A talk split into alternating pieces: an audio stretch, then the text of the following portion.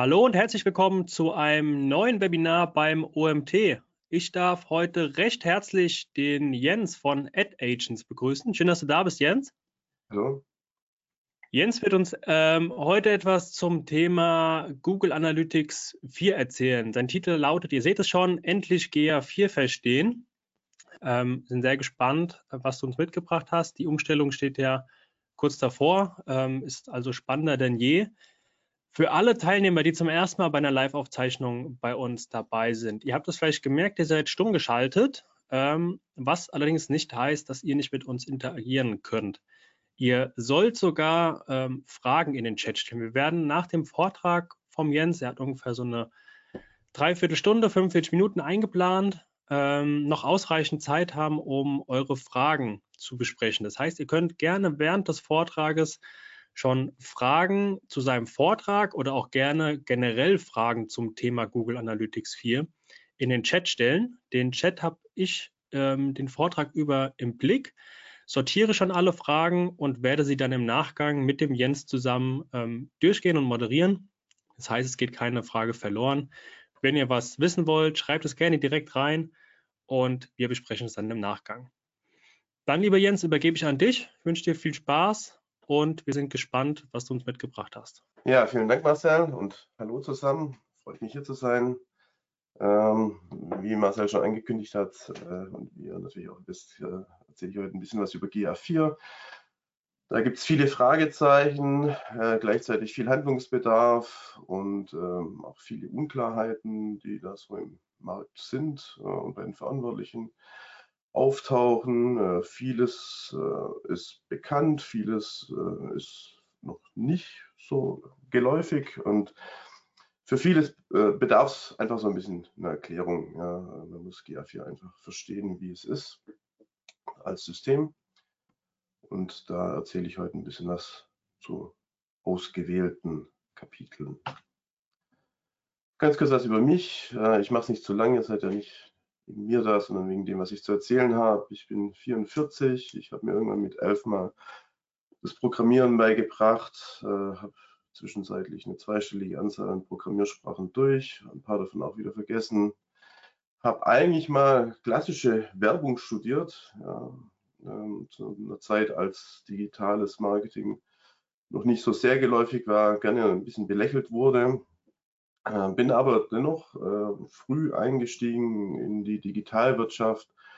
Zunächst ähm, in der Selbstständigkeit parallel zum Studium, kam dann 2007 nach dem Studium äh, zu den damals noch sehr jungen Ad Agents, ähm, habe dort den Bereich SEO aufgebaut und acht Jahre lang geleitet, ging dann in der Zwischenzeit äh, wieder noch ein paar anderen Stationen nach, war in anderen Agenturen, äh, habe die Kundenseite kennengelernt und äh, zuletzt auch äh, die Seite der Investoren.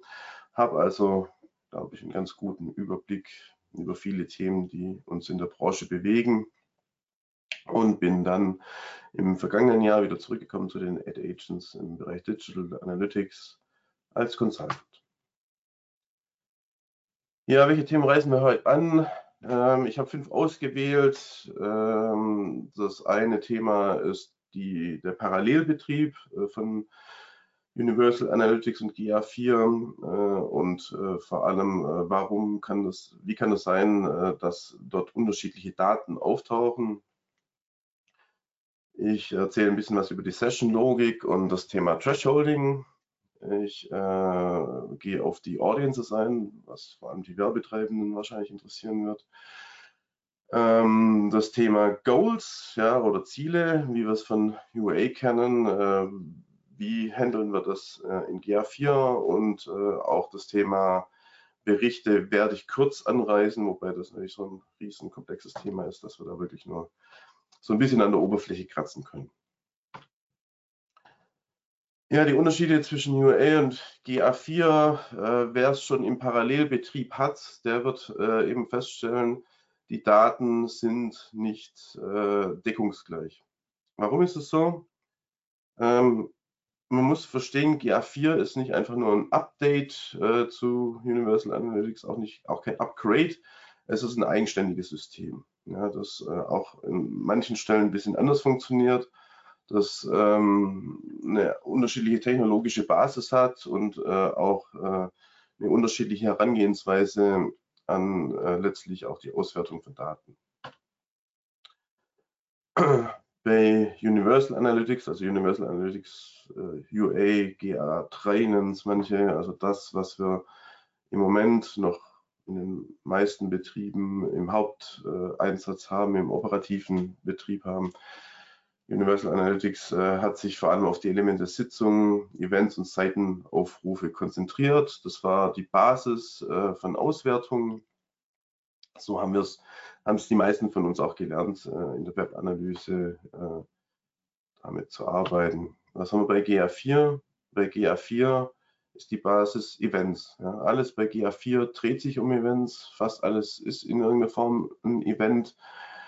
Und äh, so müssen wir dann am Ende des Tages auch äh, mit der Brille, wie wir die Daten äh, interpretieren, herangehen. Wir müssen einfach verstehen, ähm, dass es nicht mehr diese klassisch lineare äh, äh, Session-Denke ist, die wir hatten, sondern dass, dass wir uns stärker von Events abhängig machen müssen. Wichtig auch zu wissen, wenn beide Systeme parallel eingesetzt werden, ähm, wird der User trotzdem unterschiedlich behandelt, auch wenn es dasselbe ist. Es ist zwar so, dass wir sehen, äh, es scheint noch ein paar Gemeinsamkeiten zu geben. Zum Beispiel erhält äh, der gleiche User die identische Client-ID oder CID aber trotz allem im System wird der User unterschiedlich behandelt. Das ist ganz klar. Wichtig auch zu verstehen, die beiden Systeme kommunizieren nicht miteinander. Die Daten werden nicht abgeglichen, Gaps werden nicht äh, befüllt. Ähm, beide Systeme handeln oder, oder erfassen eigenständig. Selbst dann, wenn wir die Situation haben, dass äh, GA4 vom alten UA-Tag befüllt wird, was im Moment ja geht, was vielleicht für einen Notfall auch gemacht werden kann. Äh, aber grundsätzlich haben wir hier kein, kein Abgleich der Daten. Man kann es vielleicht ähm, in der Betrachtung vergleichen, äh, wenn wir zum Beispiel Universal Analytics und Adobe Analytics parallel einsetzen. Ja, es sind einfach zwei eigene Systeme.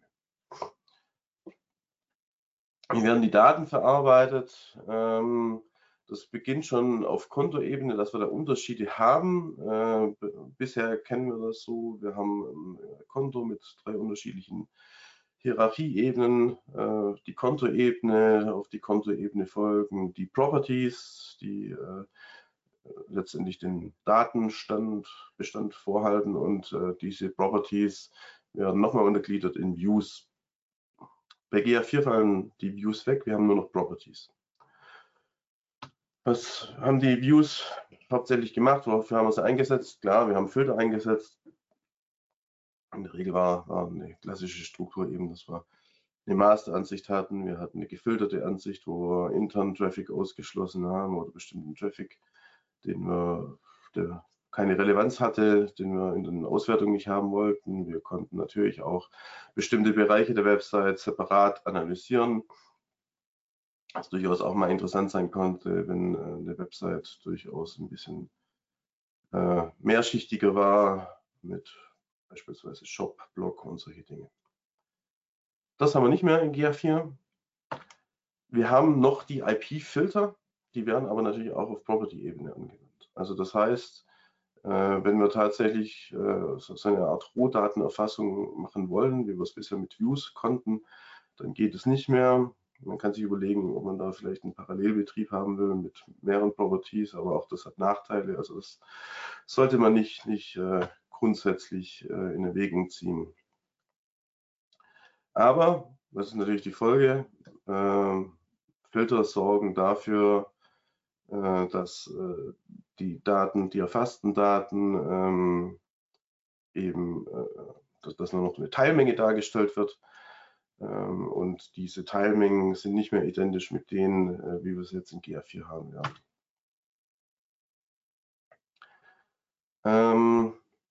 Das Thema Attribution unterscheidet sich noch grundsätzlich. Attribution äh, bedeutet ja, dass äh, ein Erfolg, also in der Regel eine Conversion, ähm, einem bestimmten Kanal zugeordnet werden kann. Ja, für die Werbetreibenden ist es immer ganz wichtig. Das ist ein Thema, das uns schon sehr lange beschäftigt und immer auch eine Streitfrage war, äh, weil es natürlich äh, noch nie eine gerechte Lösung dafür gab. Also ich kann mich nicht erinnern. Ähm, durchgesetzt im Markt hat sich in der Regel äh, der Last Click oder eigentlich der Last Non-Direct Click. Ja. Also das heißt, äh, der letzte Kanal einer Maßnahme äh, außer direkt aufrufen. Ich zeige nachher noch ein bisschen äh, das Ganze ein bisschen anschaulicher. Bei GA4 haben wir das Thema Data Driven. Da äh, werden Conversions äh, zugeordnet aufgrund von Daten, die äh, Google KI basiert äh, erhebt oder be beziehungsweise zuordnet. Das heißt, ähm, Google versucht ähm, zum, zu schätzen, welcher Kanal denn äh, maßgeblich erfolgreich war für äh, eine Conversion, die wir haben. In Google Ads kennst, kennst man hier schon, da, da gibt es diese Attributionen schon. Äh, in GA4 das ist auch die Voreinstellung. Zumindest dann, wenn wir ähm, Auswertungen auf Eventbasis haben. Sobald Traffic-Dimensionen dazukommen, ähm, haben wir das nicht mehr. Dann äh, gibt es so eine Art ähm, Fallback. Das heißt, äh, Google geht dann wieder her und äh, bewertet die Attribution wie bisher mit einem Last, mit einer Last Non-Direct Zuordnung. Aber ganz klar, äh, es gibt natürlich äh, dann Auswirkungen auf Analysen, vor allem dann, wenn wir, wenn wir das natürlich äh, wie bisher vergleichen. Äh, wir sehen es vor allem natürlich, wenn wir in detailliertere Custom-Analysen gehen, also in den Explorations, aber eben immer dann, wenn äh, Session-Traffic-Daten nicht zum Einsatz kommen. Änderungen sehen wir auch bei Default Channel Grouping. Die waren bisher ein bisschen äh, großzügig, unscharf. Ähm, GA4 hat äh, neue Default Channels eingeführt, auch neue Regeln. Wir sehen hier ein paar, es gibt noch mehr ähm, Cross Network, Cross Network, äh, das ist eigentlich immer Google Ads und das sind immer ähm, in der Regel die Smart Shopping Campaigns oder PMAX Campaigns. Organic Social ist neu dazugekommen, beispielsweise Page Shopping, ähm, aber es gibt auch noch ein paar mehr. Ich glaube sogar SMS gibt es mittlerweile als Kanal äh, oder Channel Group. Ähm,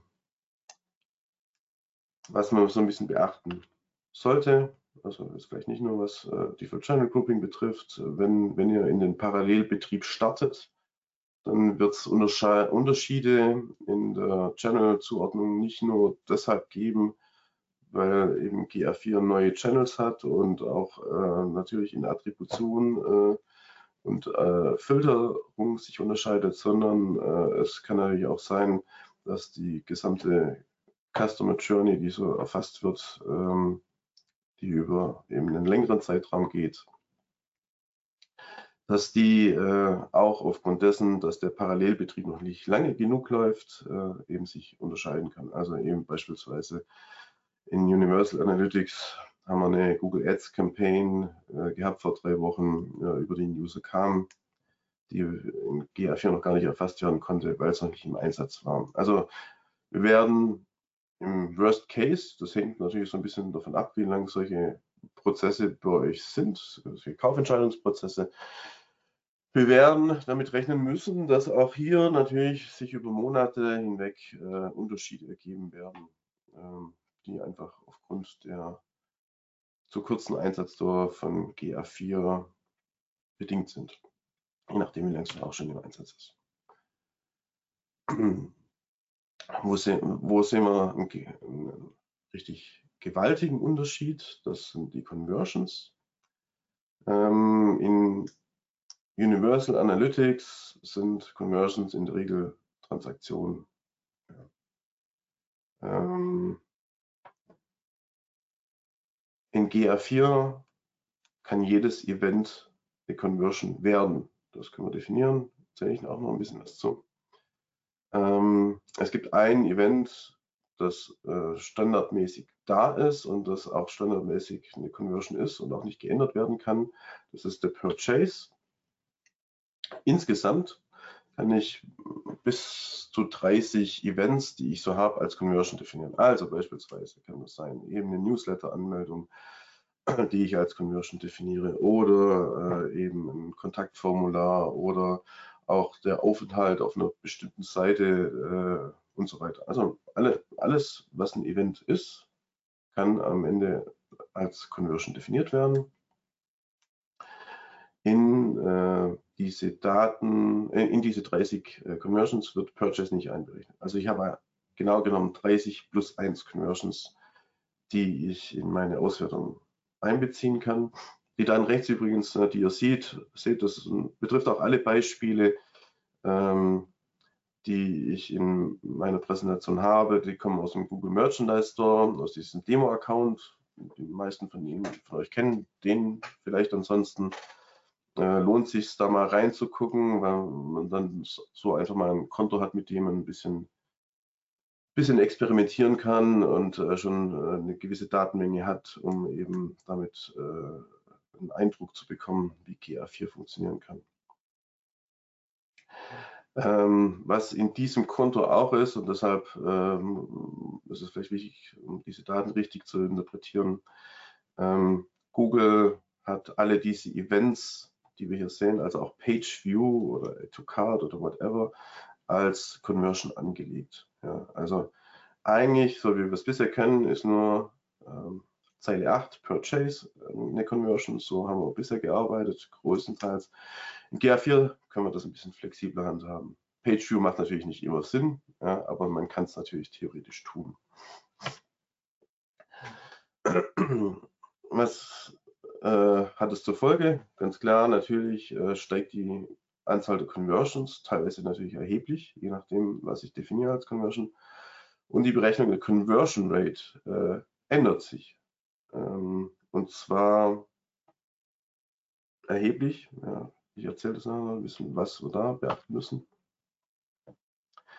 Wenn wir jetzt hier mal so einen beispielhaften Prozess nehmen, äh, User kommt auf die Seite, legt einen Artikel in den Warenkorb, nochmal einen Artikel in den Warenkorb und guckt sich den Warenkorb an.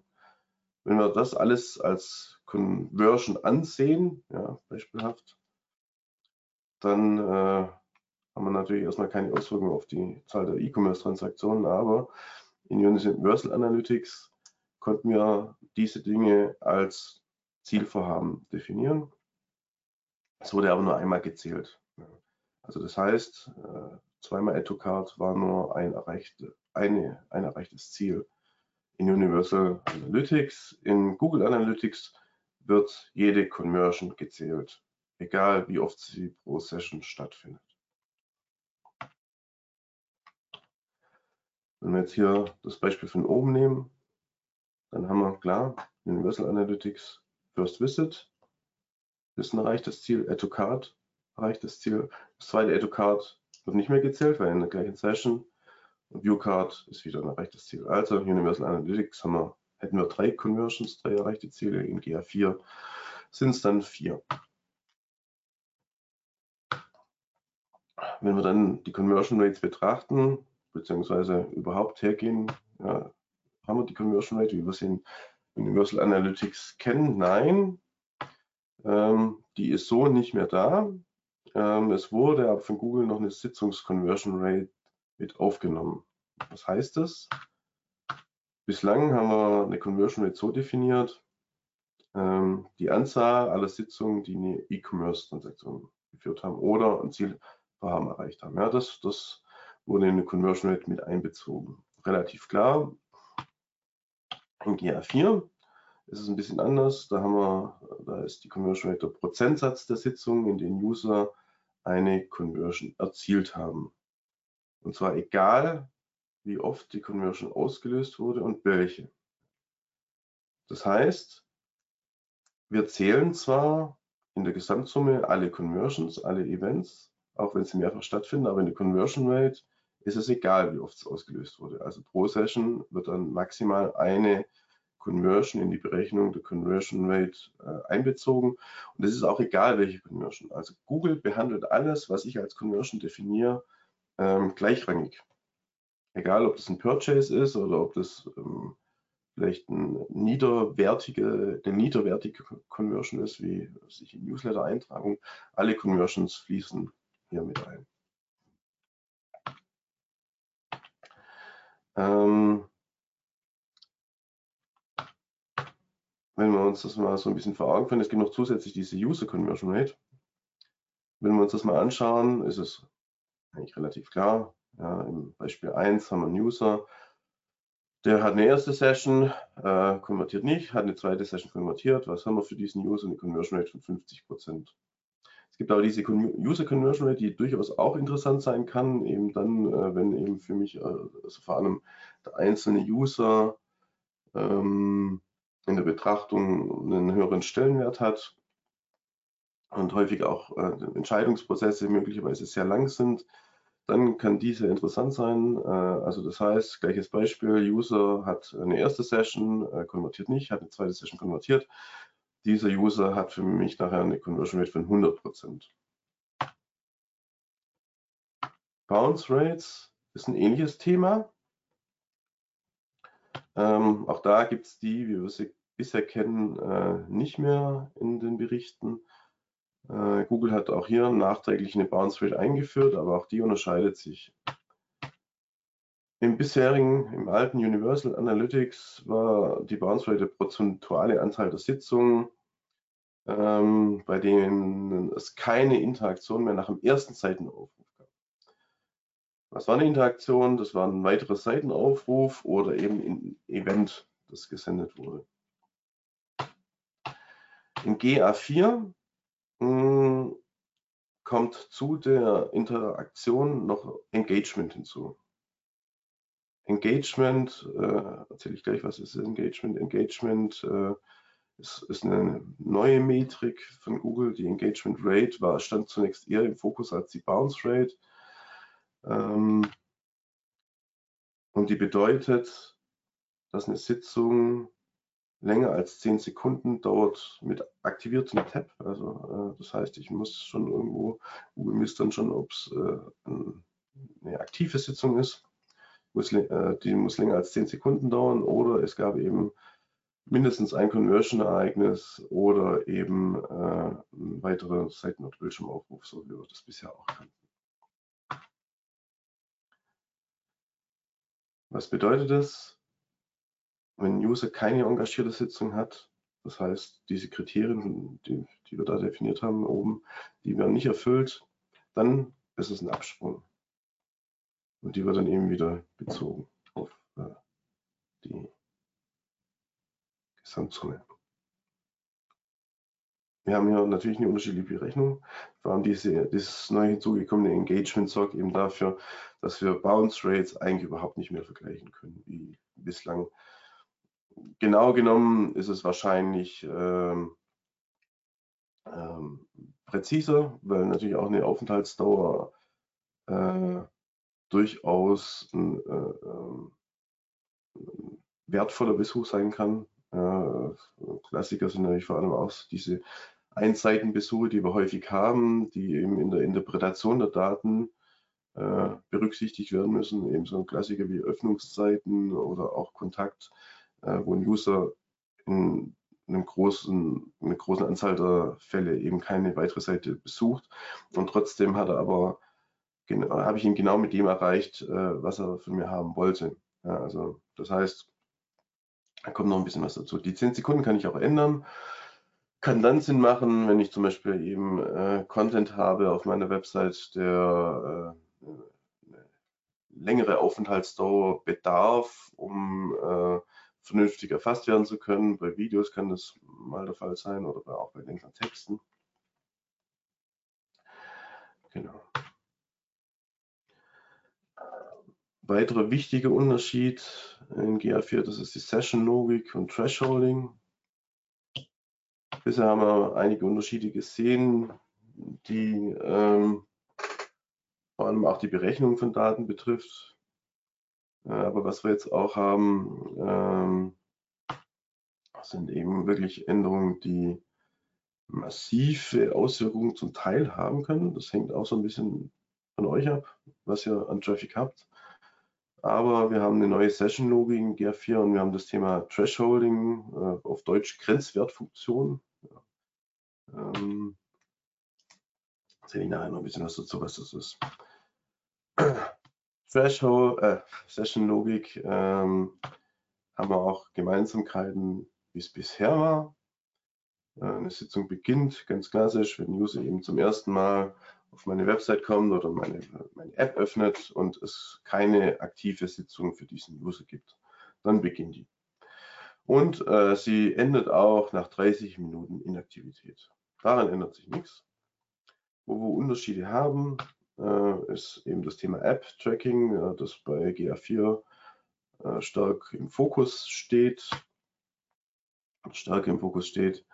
Äh, sie beginnt aber nicht, äh, eben wenn das, was wir bisher hatten, dass wenn ein User über Mitternacht auf einer Website ist, dass äh, um 0 Uhr die Session beendet wird und eine neue gestartet wird. Das ist nicht mehr so. Ähm, und was auch wichtig ist zu wissen, zu verstehen, ist, dass eine Session nicht ähm, beendet wird, wenn ein User mit neuen Kampagnenparametern innerhalb der gleichen Sitzung die Seite erneut aufruft. Ich zeige gleich, was Auswirkungen das haben kann. Ähm, hier ein Extrembeispiel, das so wahrscheinlich in der Realität nicht stattfinden wird, aber das natürlich so ein bisschen veranschaulichen soll, äh, wo treten oder wie wirken sich diese Unterschiede aus in der Session-Logik. Also wir haben einen User, der innerhalb von 30 Minuten äh, über einen Newsletter initial kommt, äh, wieder weggeht, äh, der dann erneut über ein SEO, ähm, SEO-Ergebnis kommt, dann konvertiert, äh, dann äh, erneut äh, auf die Website kommt über einen Affiliate-Link und dann zum Schluss einen Direktaufruf der Website tätigt und dann nochmal konvertiert. Wäre schön, ne? Also User, die innerhalb von 30 Minuten zwei Conversions machen. Ähm, wie wirkt sich das aus? Wo sind die Unterschiede? Wenn wir das direkt vergleichen mit GA4, dann ähm, haben wir hier den Erstbesuch, Newsletter, UA eröffnet eine Session, GA4 eröffnet eine Session. Ja? Erstmal kein riesiger Unterschied. Oder eigentlich identisch. Dann kommt er über SEO. Was macht äh, UA? Er macht eine neue Session auf. GA4 nicht. Ja? Bei GA4 bleibt die Session, die initiale Session bei denen aktiv. Dann konvertiert er. Was macht UA? Er, UA ordnet die Conversion SEO zu. GA4 ordnet die Conversion natürlich Newsletter zu, weil es die Session noch aktiv ist. Dann nächster Step Affiliate. Das macht UA, neue Session und äh, GA4 nicht. Ne? GA4 sind wir immer noch in derselben Session. Letzter Step Direct. Ja, Direct-Aufruf der Website. Äh, es äh, passiert keine neue Session. Wir erinnern uns, Last on Direct. Äh, wir sind, beziehungsweise ähm, wir sind hier immer noch in der Affiliate Session. Und auch bei GA4 sind wir immer noch in dieser Session. Dann noch eine Conversion. Da wir hier auch in UA keine neue Session haben, sondern immer noch in der Affiliate Session, wird die Conversion Affiliate zugeordnet. GA4 ordnet die Conversion dem Newsletter zu, weil wir immer noch in der initialen Sitzung uns befinden. Das hat natürlich nicht nur Auswirkungen auf die Zuordnung, sondern es hat natürlich auch auf, äh, Auswirkungen auf die Anzahl äh, der gemessenen äh, Ereignisse. Ja, wir haben, Ereignisse ist nicht ganz korrekt, aber die Anzahl der gemessenen Daten. Wir haben in UA äh, drei Sessions und zwei Conversions und in GA4 äh, eine Conversion, äh, eine Session und zwei Conversions. Also die Anzahl der Conversions ändert sich nicht, ja, aber die Anzahl der Sessions. Und je nachdem natürlich, wie wir äh, in den Attributionseinstellungen äh, noch Änderungen vornehmen oder auch wie wir unsere Explorations Reports gestalten, äh, können wir sogar innerhalb von GA4 auch noch Abweichungen äh, haben. So. Dann haben wir das Thema Stichproben. Das kennen wir bisher so ein bisschen. Also wenn eine große Datenmenge in der Auswertung Berücksichtigung findet, dann äh, wird eben nur eine Stichprobe gezogen oder ein Beispieldatensatz angezeigt. Das haben wir bei GA4 nach 10 Millionen Events. Dann haben wir einen Stichprobendatensatz. Das müssen wir berücksichtigen. Wir sehen das hier. Hm, wenn wir hier so ein Ausrufezeichen haben, dann äh, haben wir entweder äh, eine Stichprobe, in dem Fall jetzt keine, äh, oder wir haben Thresholding, äh, was auf äh, die äh, was auf die Darstellung der Daten angewendet wird. Was bedeutet Thresholding? wenn, wir, wenn das zum Zuge kommt, dann haben wir tatsächlich den Fall, dass ähm, so bestimmten gemessenen Daten, dass die einfach nicht angezeigt werden. Ja, zu bestimmten Dimensionen, selbst dann, wenn sie da sind. Das sehen wir hier.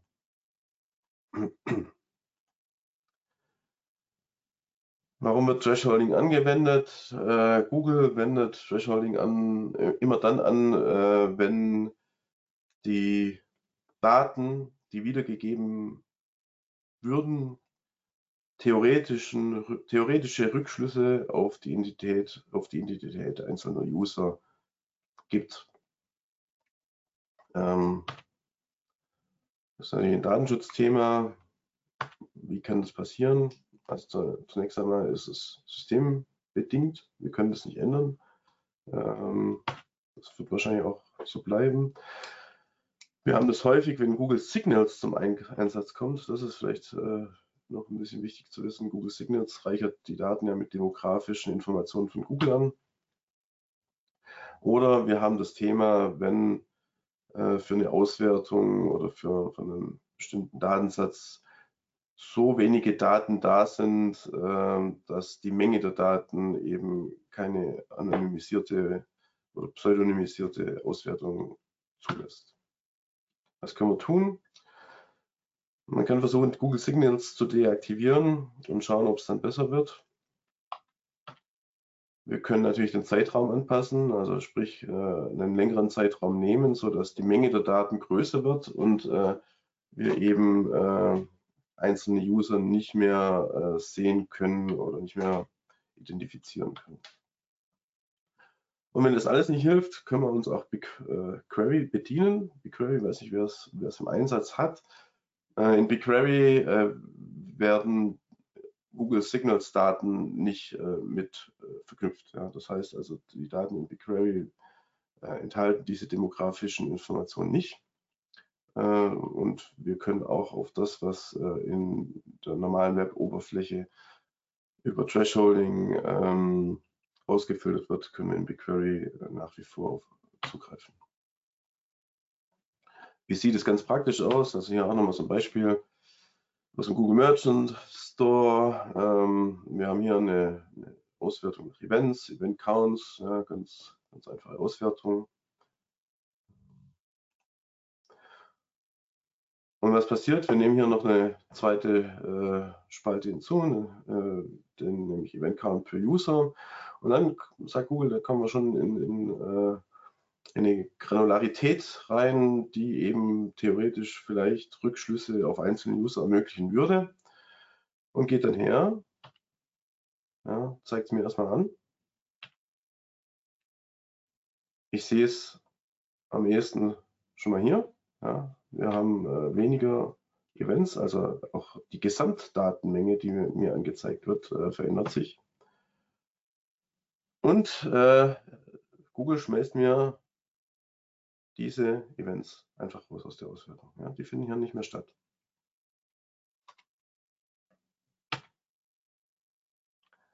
Audiences ist auch so ein Thema, ganz wichtig für die Werbetreibenden, aber auch für die Datenanalysten unter uns. Da gibt es nämlich ein paar interessante Dinge, die GA4 mitbringt, die wir so nicht hatten bisher.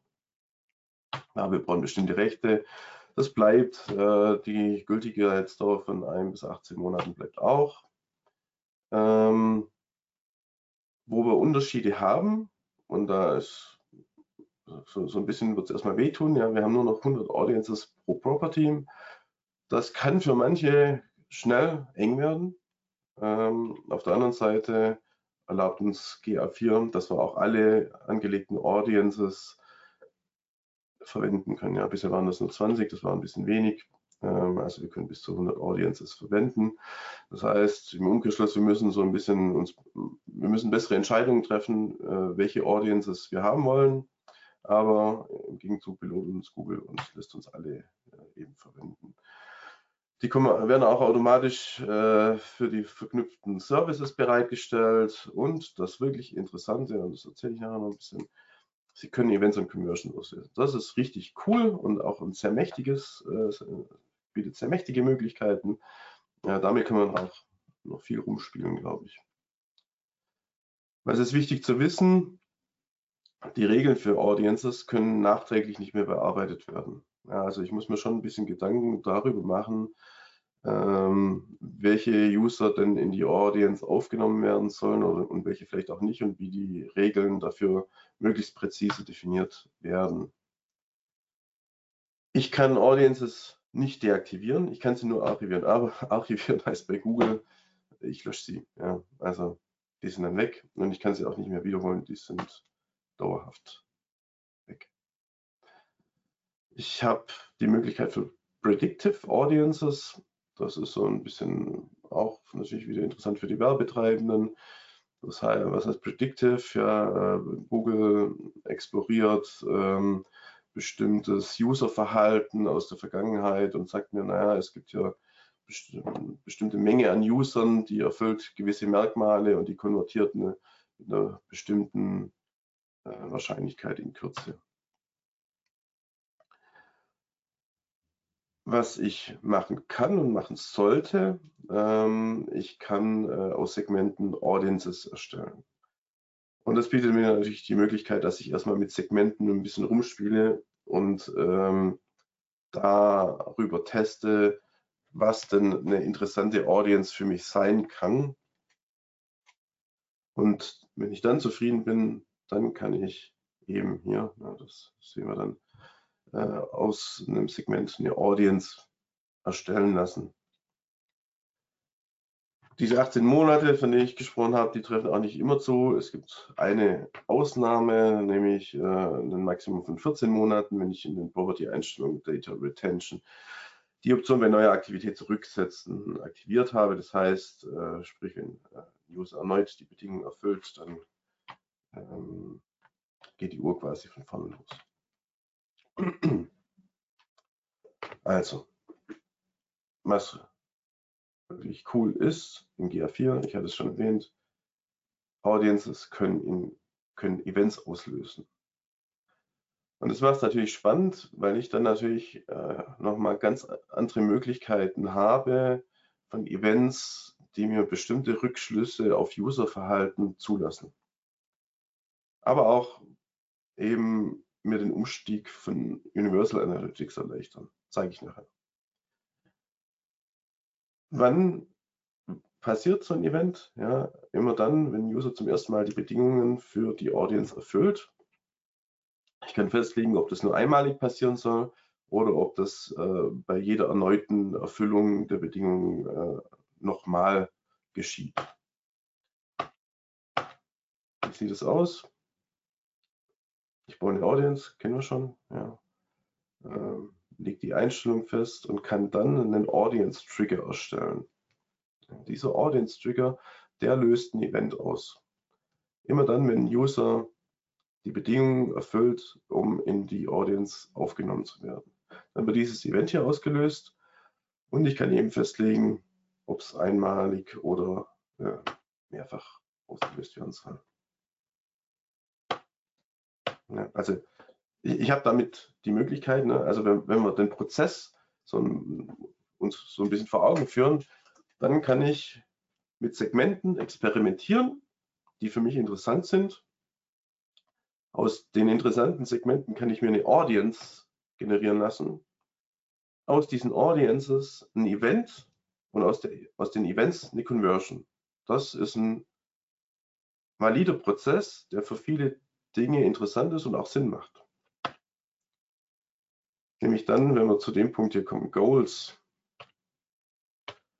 Goals ist so ein bisschen was, das viele schmerzhaft vermissen, viele auch nicht. Ich fand Goals immer so, so ein bisschen unscharf und, und schwammig, äh, weil Goals ähm, nicht immer so richtig greifbar waren und äh, natürlich auch limitiert waren, vor allem in ihren Möglichkeiten und in ihrer Konfiguration. Goals gibt es jetzt nicht mehr in GA4. Äh, in GA4 müssen wir mit Events und Conversions arbeiten. Wie war das bisher bei den Zielvorhaben? Ja, wir hatten 20 pro View. Im GA4 haben wir 30 Conversions pro Property. Das ist so ein bisschen die, der quantitative Unterschied. Ähm, der Nachteil, den, der mich auch immer so ein bisschen bei Zielvorhaben gestört hat, ist, äh, sie wurden eben nur einmal pro Session und User erfasst. Äh, Conversions in GA4 kann ich eben für jedes Ereignis erfassen. Ich konnte die Zielvorhaben auch nicht löschen. Ich konnte sie zwar natürlich äh, pausieren, aber ich konnte sie nicht löschen. Also ein bisschen die Kontenpflege, vor allem bei historisch gewachsenen Konten, ja, so ein bisschen limitiert hat. In GA4 bin ich da viel flexibler. Ich kann, wie gesagt, aus jedem Event eine Conversion machen, aber ich kann diesen äh, Prozess auch rückgängig machen. Also wenn ich das mal nicht mehr haben möchte, kann ich äh, ein Event wieder in den Nicht-Conversion äh, abändern, bis auf Purchase. Ja, Purchase ist gesetzt, zählt nicht in diese 30 Conversions mit rein. Äh, ich kann aber auch aus Purchase nicht, keine Nicht-Conversion machen. Purchase ist immer eine Conversion.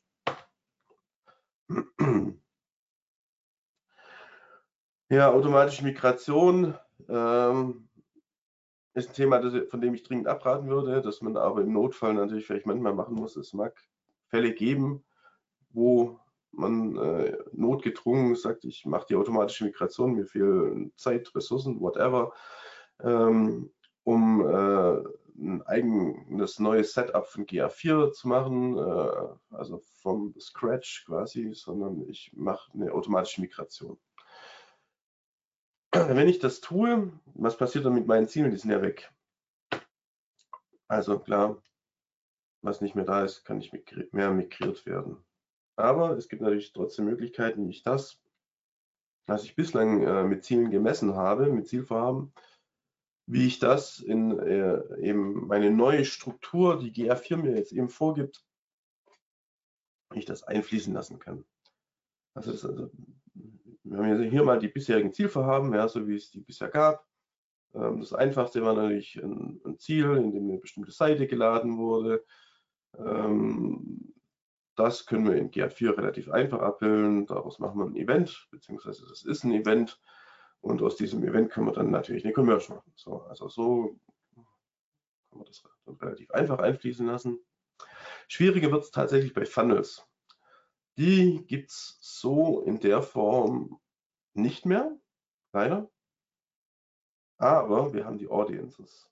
Und über Audiences können wir das richtig cool abbilden. Das ist wirklich cool. Ja, ich zeige das nachher auch noch, wie es geht. Ähm, aber wir brauchen eben diesen Workaround, machen äh, eine Audience, aus dieser Audience, wie gesagt, äh, ein Event und aus diesem Event eine Conversion. Was nicht mehr geht, ist die Dauer, ja, also ein äh, Ziel auslösen, wenn ein User eine bestimmte Zeitspanne auf einer Seite verbracht hat. Das geht nicht mehr. Wir haben die Metrikdauer schlichtweg nicht, mit der wir sowas äh, in irgendeiner Form äh, abbilden könnten. Ein weiterer Workaround über Audiences ist die Seitenbildschirmprositzung. Das können wir zwar nicht mit Bordmitteln zunächst mal äh, ähm, als Conversion messen, wir können aber eben den Prozess Audience, Event, äh, Conversion über den Workaround abbilden.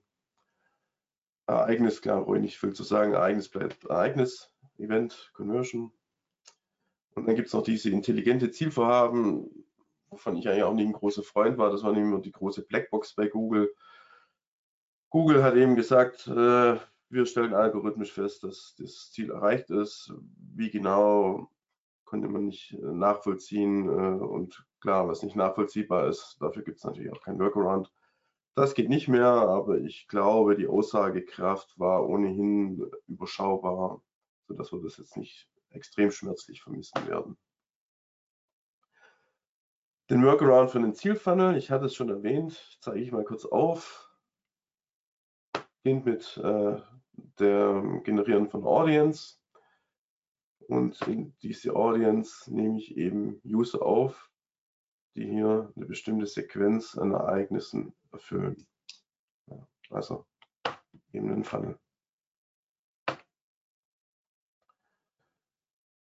In dem Fall ein relativ einfacher, überschaubarer Funnel, ein kurzer Funnel. Äh, User besucht Kontaktseite und schickt ein Formular ab, zack, ist im Funnel drin. Ja.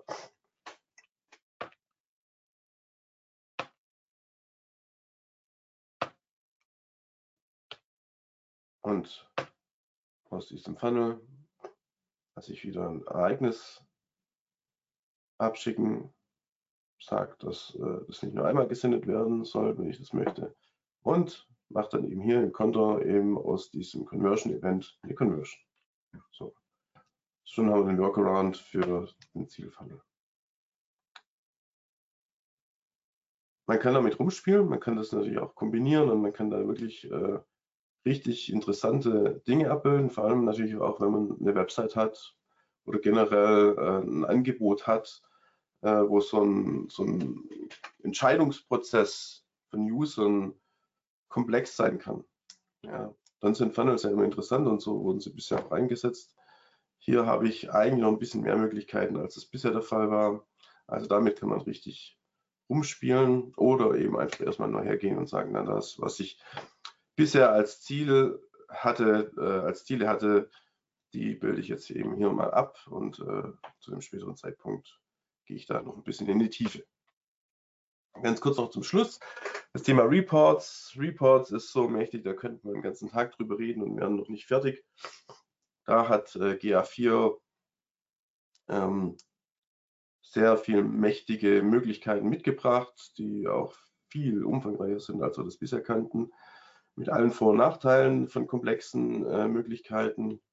Ich erzähle nur ganz kurz ein paar Unterschiede, wie wir es äh, zwischen Universal und Google Analytics 4 haben. Also es gibt eben Standard Reports, Dashboards, wie wir sie bisher auch kennen. Die sehen ein bisschen anders aus, beinhalten andere Analysen, sind auch ein bisschen reduzierter. Aber ich kann alle Standard Reports individuell anpassen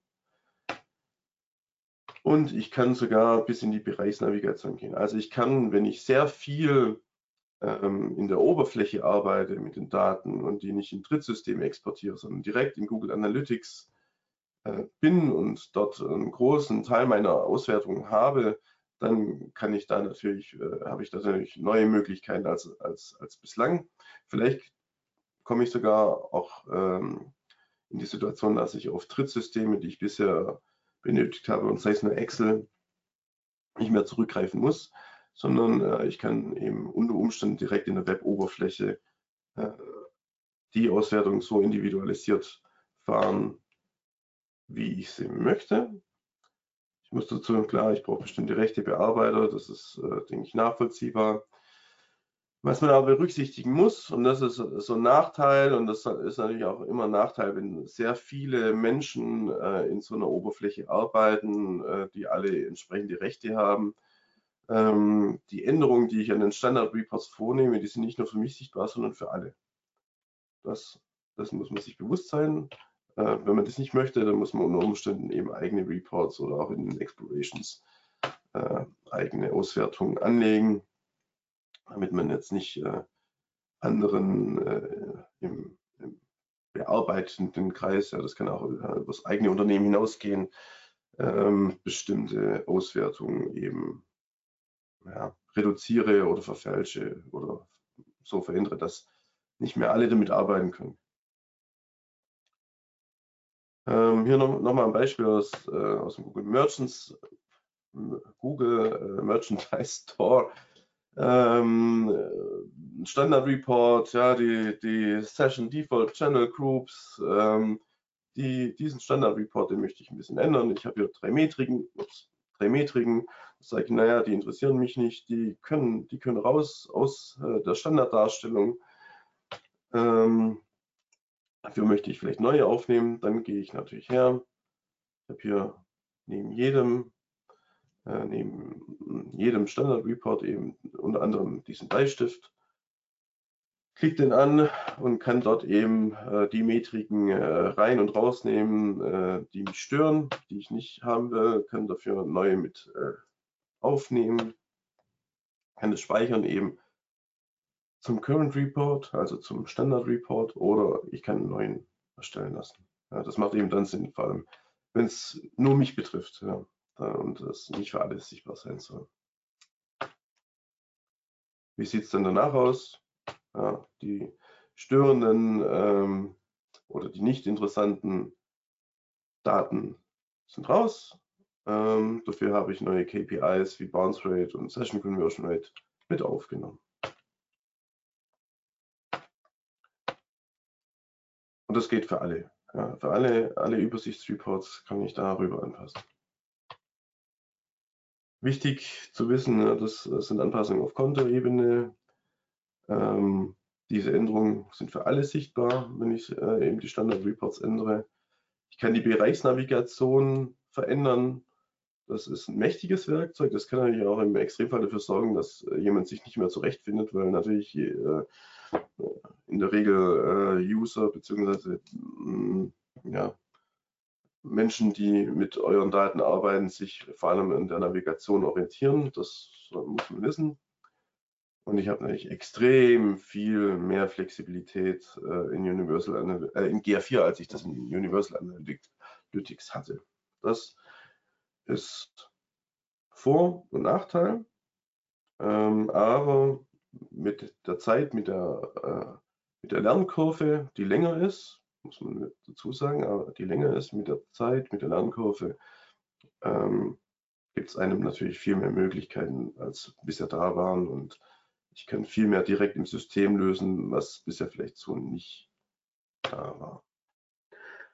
Ja, damit bin ich auch schon am Ende. Ähm, wir haben noch ein paar andere äh, Dinge außer äh, Webinare, falls es jemanden interessiert. Und äh, natürlich beantworte ich jetzt gerne auch eure Fragen noch aus dem Chat oder gerne auch im Nachgang. Äh, schickt mir einfach eine kurze Mail oder ruft gerne mal durch, ähm, wenn ihr noch Fragen habt oder euch äh, mehr Themen dazu interessieren. So, dann schon mal vielen Dank, Jens. Ähm. Viele spannende Tipps dabei gewesen und einen sehr guten Überblick hast du uns gegeben. Es sind tatsächlich einige Fragen reingekommen, deswegen würde ich sagen, lass uns einfach direkt starten. Ja. Ähm, an, auf was muss ich achten, wenn ich ein Verwaltungskonto mit GA4 verknüpfen muss? Ein Verwaltungskonto? Ja. Das ist ja eigentlich nur eine übergeordnete Ebene. Also das ändert ja nie, also die, die die Unterschiede in Daten und Verwaltung, die finden ja auf der Property-Ebene statt und äh, Verwaltung ist, ist ein übergeordnetes. Mir ist, mir ist nicht bekannt, dass es da irgendwelche Probleme oder Herausforderungen gibt. Okay. Ganz kurz nochmal grundsätzlich, wir haben eigentlich wahrscheinlich genug Fragen jetzt für die nächsten paar Minuten noch. Ähm, wenn ihr trotzdem noch eine Frage habt, ähm, schreibt jetzt besser nicht in den Chat, bevor sie danach nicht mehr ähm, da ist oder schreibt, sie euch auf und ähm, geht gerne im Nachgang direkt mit dem Jens in Kontakt oder auch wenn ihr, wenn wir jetzt eine Frage besprechen, die aber nicht ausreichend geklärt worden ist für euch, ähm, nehmt das Angebot gerne an und geht da direkt auf den Jens zu. Ähm, kannst du das mit der Last Non-Direct und Erfassung der unterschiedlichen Channels nochmal erklären? Mhm. Ähm, also Last, Last Non-Direct bedeutet, ähm, wenn ein User, im, wenn der Aufruf der Seite ähm, zum letzten Mal über einen Direktaufruf passierte, Also sprich, ein User kam, wir, wir, wir verkürzen es ein bisschen. Ja, vorhin hatte ich natürlich einen sehr langen Prozess.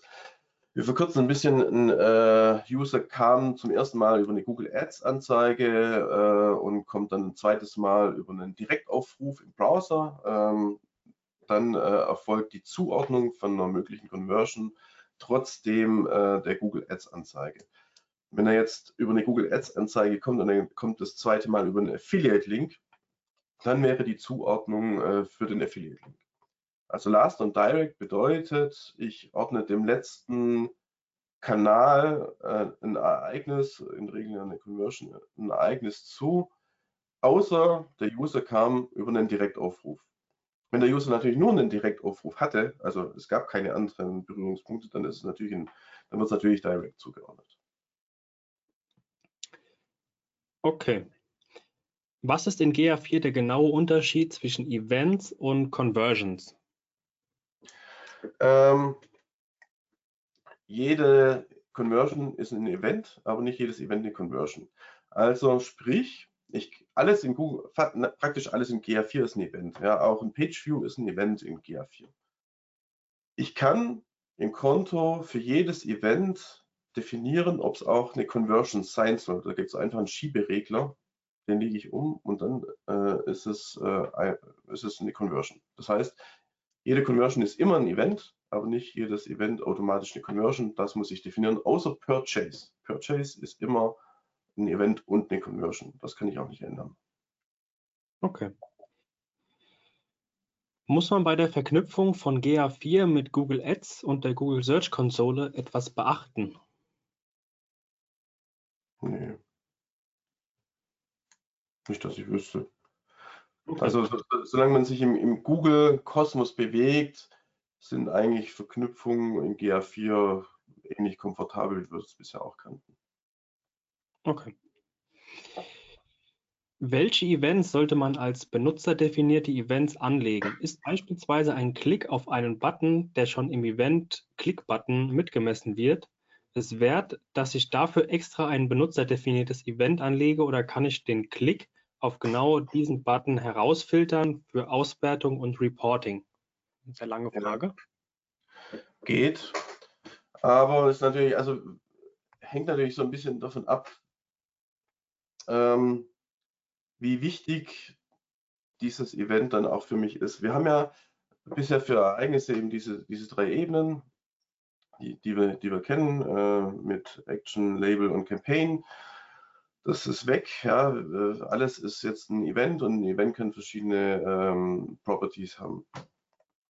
Ähm, über diese Properties kann ich natürlich später auch filtern. Das heißt, wenn ich äh, jetzt einfach nur äh, Auswertungen fahren möchte auf bestimmte Events und ich habe in den Properties die nötigen Informationen übergeben, das ist so ein bisschen das Entscheidende, dann muss ich nicht zwingend ein eigenes Event dafür feuern, wenn es aber entscheidend ist für Entscheidungen, die ich treffen möchte oder eben für Auswertungen, weil es einen besonderen Wert hat innerhalb von einem Prozess, dann macht es natürlich schon auch Sinn, äh, dafür ein eigenes Event festzulegen.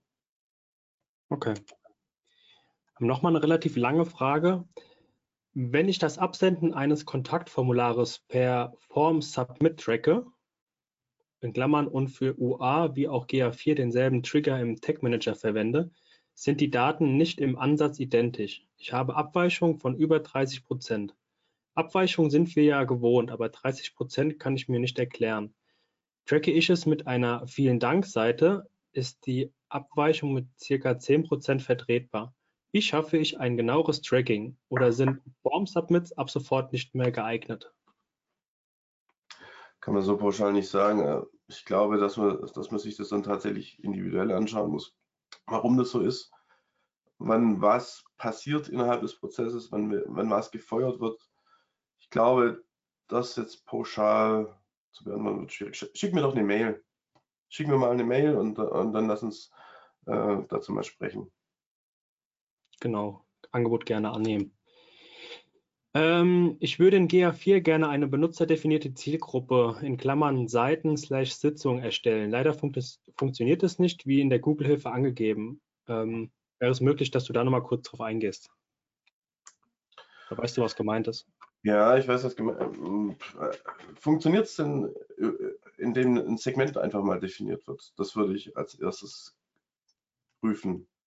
Also die, die Frage ist ja natürlich, es kann ja der, also funktioniert das Anlegen nicht oder werden keine Daten angezeigt? Wenn das Anlegen nicht funktioniert, dann kann ich es nicht ganz nachvollziehen. Wenn keine Daten angezeigt werden, kann natürlich auch der Fall entstehen, dass einfach äh, User gar nicht so viele Seiten angeschaut haben. Deshalb, deshalb wirklich die Empfehlung, geht erstmal über Segmente, schaut euch die Daten an, ob die so für euch Sinn machen.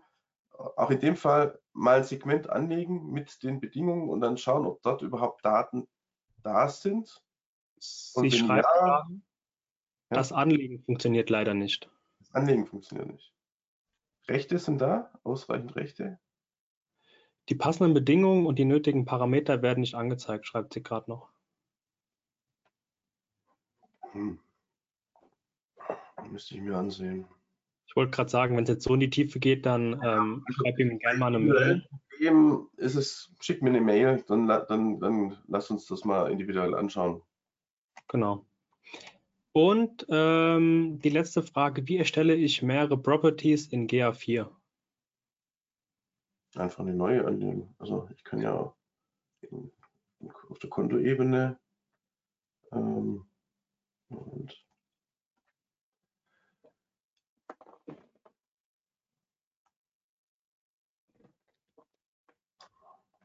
Das kann ich im Merchandise Store nicht zeigen, aber ich kann auch, auf, äh, wenn ich im Konto bin und die Rechte habe, also es ist immer so, so eine rechte Frage manchmal auch, wenn, wenn ausreichend Rechte da sind, kann ich normalerweise auch eine neue Property anlegen.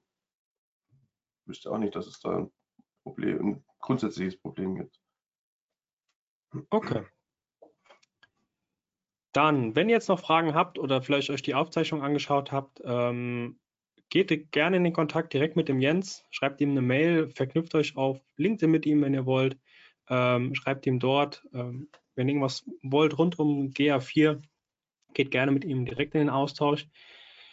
Wir sind am Ende angekommen. Vielen Dank, äh, vielen Dank Jens, für deine Zeit ähm, und dass du die Präsentation vorbereitet hast, gehalten hast. Ähm, es sind schon einige gang, gegangen oder mussten gehen, die sich bedankt haben für, für deinen Vortrag und für deine Tipps und für die Einsicht. Ähm, das gebe ich dir gerne weiter. Würde mich freuen, wenn ich dich demnächst wieder begrüßen darf. Wir entlassen euch jetzt ins, ja, jetzt Mittagspause, dann später auch ins Wochenende. Ähm, wünschen euch ein schönes Wochenende. Ähm, alles Gute, bleibt gesund und bis bald. Vielen Dank nochmal, Jens. Vielen Dank.